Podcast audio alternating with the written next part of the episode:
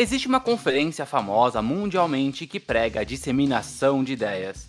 Se um dia eu participasse dela, talvez eu falaria de como é uma grande bobagem colocar o emprego na frente da sua vida.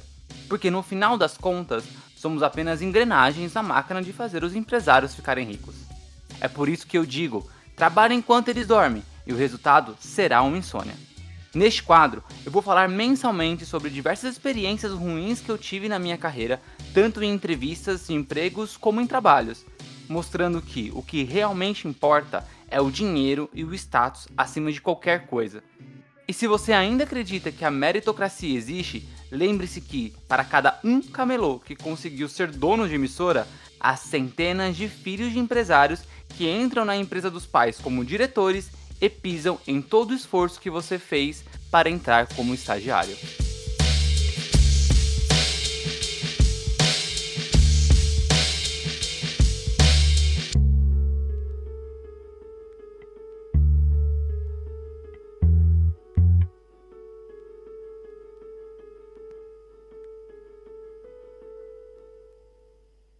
Divergência Criativa apresenta TED.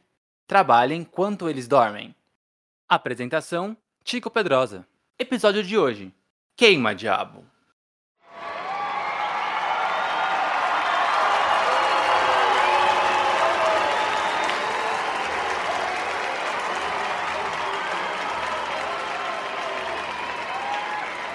Este episódio é sobre religião o que pode gerar um certo desconforto em algumas pessoas, mas longe de mim criticar a religião e a religiosidade.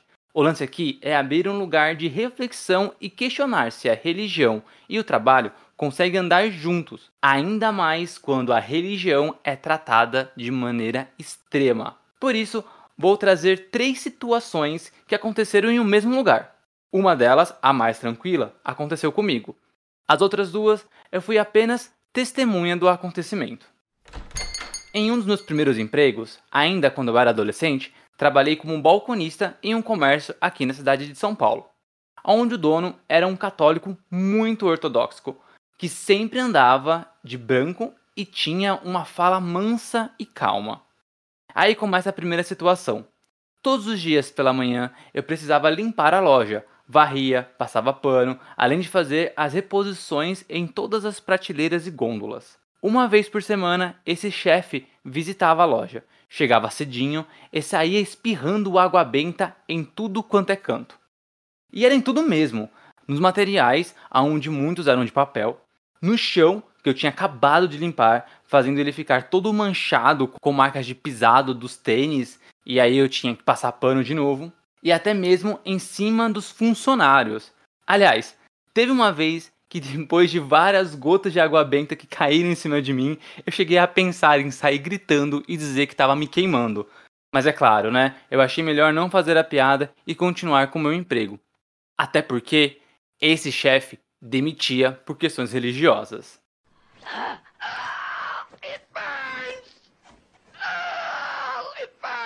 E como esse chefe realmente era bem extremo nas questões de religião, a gente chega na nossa segunda situação. Mas calma, ela ainda não tem a ver com demissão, mas sim com o seguinte: além de ser um comércio, aquela empresa também licenciava alguns produtos de cultura nerd, né? E um desses licenciados era do personagem Lucifer da DC Comics. Esse mesmo personagem que hoje é super conhecido por ter a série da Netflix, mas naquela época ele era apenas um personagem criado ali no universo do Sandman. A licença aconteceu antes desse chefe ter se tornado um católico ali muito fervoroso. Então, quando ele, em aspas, descobriu Jesus, encontrei Jesus, encontrei Jesus. Ele decidiu queimar todo o estoque dos produtos que tinham relativos ao Lúcifer. Aí você deve pensar: Poxa, Tico, então ele vendeu todo o estoque com preço de custo? Não, não, não, não, não, não, calma. Acho que você me entendeu errado. Ele realmente queimou o estoque. Ele empilhou todos os produtos, jogou álcool e tacou fogo, dando um prejuízo enorme para a empresa por causa desse licenciamento e da venda desses produtos que não aconteceram.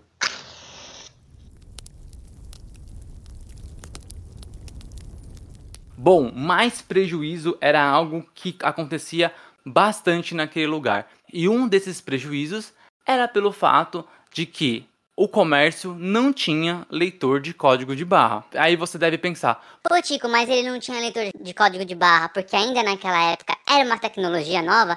Não! A tecnologia já era bem usada nos comércios aqui de São Paulo. A grande questão é que, segundo o meu chefe, um código de barra tem a seguinte composição, né? São várias barrinhas e os números embaixo. Só que existem três barras maiores e essas barras não tinham numeração. Ele dizia que essas barras maiores correspondiam ao número 6. Então, as três barras maiores eram o número da besta. 666.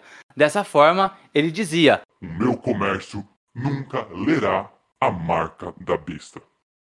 O que era um grande problema, porque todo o final do dia, o fechamento do caixa, dava errado, porque a gente precisava sempre lembrar de anotar as vendas em filipetinhas, e também, óbvio, que o controle de estoque nunca era exato, a gente nunca sabia o que tinha ou não na loja e o que tinha ou não no estoque, justamente porque nada estava dentro de um programa, nada estava organizado de forma correta com o leitor de código de barra e tudo mais. Mas bom, em nossa conversa eu já cheguei a comentar que pessoas foram demitidas por causa dessa escolha religiosa desse meu chefe.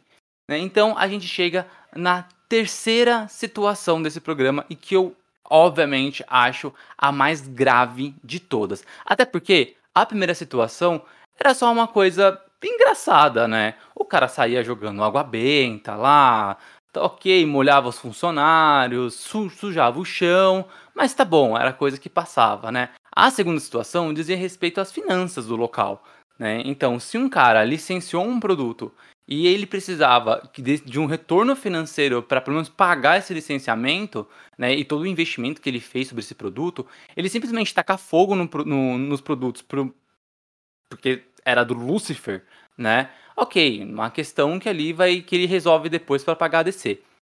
Só que a próxima questão é realmente talvez a mais problemática e é o que tem muito a ver com o que a gente vem conversar aqui no TED, que é o seguinte: é, esse meu chefe, ele chegava uma vez por semana, geralmente, né? Ele sempre, ele sempre visitava a loja uma vez por semana. Além de jogar água benta, ele tinha outra coisa que era muito comum que ele fazia, que é juntar todos os funcionários para fazer uma reza. Esse meu chefe, né, de novo, sempre vestindo branco, tinha uma fala muito mansa, né? Mas era uma fala mansa que era evidente, ela era forçada. Ele era uma pessoa muito enérgica, muito explosiva, muito personalista e se colocava nessa máscara de alguém super calmo e religioso, simplesmente por ser é isso, né? Era uma máscara da religião, mas ele, ele se forçava muito. Você vê que ele era sempre muito desconfortável ali com o manejo das pessoas, da forma que ele conversava com as pessoas, simplesmente é, porque aquele não era ele, né?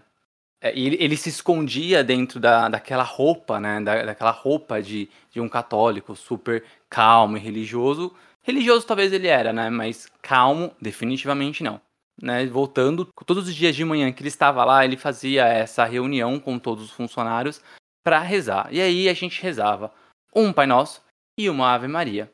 A questão é que eu mesmo, né, naquela época, eu não era religioso, eu nasci em família evangélica, na época eu não era religioso, mas eu achava ok e não me fazia mal é, é, rezar. Porém, né, existiam pessoas ali que não gostavam. Obviamente, esse chefe dizia assim que não, não tem problema. Quem quiser rezar, reza. Quem não quiser, pode ficar no canto. Só que por medo, todo mundo rezava. Até que teve uma vez que um dos funcionários resolveu não rezar. E ele foi muito respeitoso com esse meu chefe, né? Ele falou: Olha, eu não me sinto confortável, vou ficar aqui na minha mesa, tem algum problema? Bom, esse chefe segurou uma raiva absurda. Ele fez uma cara de, de nervoso, ficou vermelho, deu para ver fumaça saindo das orelhas dele, só que ele colocou um sorriso forçado no rosto e disse: Não, não, tá tudo bem, né? É a escolha de cada um. A questão é que naquele dia todos rezaram, menos esse funcionário. Dias depois, esse mesmo funcionário foi demitido. E aí você pode questionar: Ah, Tico, ele pode ter sido demitido por outra coisa. Ele, sei lá, né, não era um bom funcionário, errou várias vezes alguma coisa, etc. Mas não. Ele era um funcionário muito bom e era bem próximo da outra parte da chefia, mas não foi suficiente para que ele ficasse na empresa e aí ele foi demitido simplesmente porque ele não quis rezar. Há também uma outra questão: esse funcionário era gay. Pode ter acontecido? Questões relacionadas à LGBTfobia também pode ter acontecido.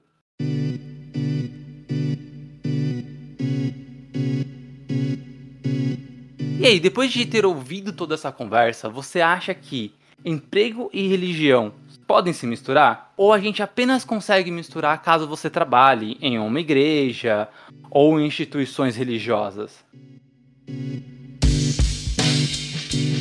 Você já teve alguma experiência parecida? Se sim, manda mensagem pra gente aqui no podcast Divergência Criativa. Você pode mandar pelo Instagram, arroba Divergência Criativa, pelo Twitter, no arroba Tico Pedrosa, também por e-mail, no divergênciacriativa.gmail.com. Mande suas ideias e vamos conversar, vamos abrir esse diálogo para saber mais sobre histórias de intolerância e imposição religiosa também dentro do trabalho.